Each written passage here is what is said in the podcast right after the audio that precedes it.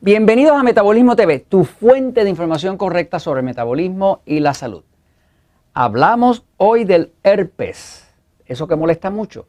Yo soy Frank Suárez, especialista en obesidad y metabolismo. Quiero contestar unas preguntas que nos han hecho específicamente a una amiga que, se llama ella misma Perla Preciosa, que dice, eh, por favor da un tema acerca del herpes. A mí me gustan mucho las almendras, nueces, nueces avellanas, pero dicen que esos frutos secos se activa el herpes ¿qué hago? ¿O acaso eso no es lo que lo activa? Así que por favor toca el tema, vamos a tocarlo, ¿ok? Eh, bueno, déjeme decirle que el virus del herpes ah, lo tenemos todos. Todos lo tenemos. No hay un ser humano eh, en todo el planeta que no lo tenga. Eh, la diferencia es si está activado o no está activado. bajo condiciones normales, si el sistema inmune lo tiene suprimido, porque el sistema de defensa del cuerpo lo puede controlar, pues no se activa. Pero en algunos casos, eh, pues está activado, ¿no? Por ejemplo, yo, si paso mucho estrés, me sale un herpes. Me sale por aquí en los labios. Este, eh, mi esposa le sale también de vez en cuando si pasa mucho estrés. Este, y cuando una persona eh, come ciertas cosas, lo va a, despertar, ¿no? Vamos a hablar un momentito, voy a la pizarra un momentito para discutir el tema del herpes, ¿ok?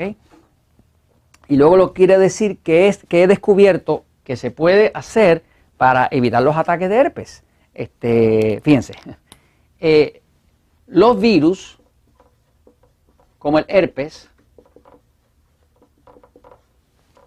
son parásitos oportunistas. O sea, un virus es un parásito oportunista.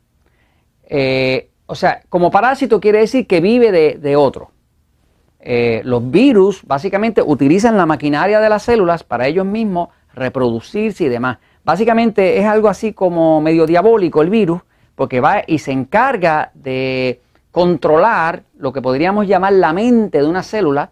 Eh, digamos, aquí está la célula, ¿no? Este, y el virus, que es chiquitito, mucho más chiquitito que una célula, viene y se inserta y llega aquí donde está la mente de la célula, que es el, donde está la mitocondria, donde está su, DNA, eh, y, se apodera de la mente de esa célula. Y hace que esa célula empiece a producir otros virus como él. Así que la célula entonces se convierte en una madre de virus. Si usted lo mira bien, es una cosa bien nefasta, ¿no? Porque el virus tiene el poder de, de penetrar en la célula, dominar la mente de la célula, si pudiéramos llamarle así, y hacer que esa célula se convierta en una fábrica de producción de más virus como él. Así que por aquí entró el herpes y por aquí van a salir un montón de otros herpes más. ¿no? Y así sería con todos los virus, con el, virus de déficit de, inmunológico, como el AIDS y demás. O sea, todos los virus funcionan con esa estrategia. Básicamente ellos son parásitos oportunistas que van, atacan una célula, se penetran, penetran a la parte principal donde se dirige todas eh, las acciones de la célula y se apoderan de ella. Y ponen a la célula a producir más virus como ellos. Así que cambian toda la maquinaria y la ponen a hacer mamá de más virus. ¿no?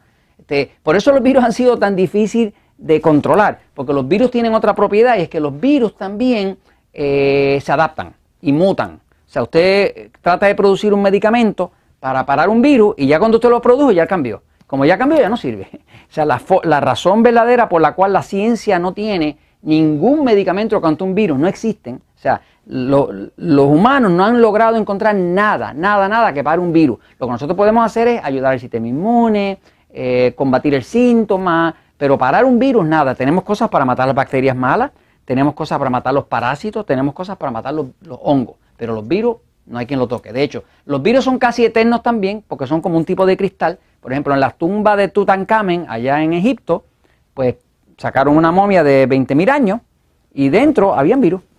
Virus de hace 20.000 años. Ese virus le echan un poquitito de humedad o se encuentran las condiciones correctas y se prende ahí. Quiere decir que es un poquito así como eterno, ¿no? Ahora, ¿qué hace que una persona tenga una infección de herpes? Pues la infección de herpes viene primero porque como el virus es oportunista, el sistema eh, inmunológico, el sistema inmune del cuerpo, tiene que estar siendo suprimido por algo. Cuando el sistema inmune es suprimido, el virus oportunista aprovecha. Porque ahora el sistema inmune del cuerpo, que es el de defensa, no lo puede controlar. ¿Qué pasa? Cuando una persona, por ejemplo, el cuerpo sufre estrés interno o externo, pues se reduce el sistema inmune. Por ejemplo, en el libro El poder del metabolismo usted va a ver que habla que el estrés engorda, ¿verdad? O sea, si usted tiene mucho estrés de, pareja, de familia, lo que sea, eso obliga a su cuerpo a producir cortisol, que es la hormona del estrés que se produce acá atrás, arriba de los riñones. El cortisol reduce el sistema inmune y usted se enferma y también engorda. La gente no se enferma cuando está de vacaciones. Nadie se enferma cuando está de vacaciones, porque lo están pasando bien. Cuando uno se enferma, uno se enferma con virus o lo que sea, cuando tiene problemas, cuando tiene situaciones en la vida, porque eso causa estrés, reduce el sistema inmune y entonces los virus oportunistas aprovechan, ¿no? Ahora, el virus herpes como tal, eh, una de las cosas que lo hace florecer es un aminoácido que se llama L-arginina. En inglés se llama L-arginin. Ese aminoácido, que es parte de las proteínas, está bien, está bien concentrado en las almendras, maní, o sea, cacahuate, en, las avellanas,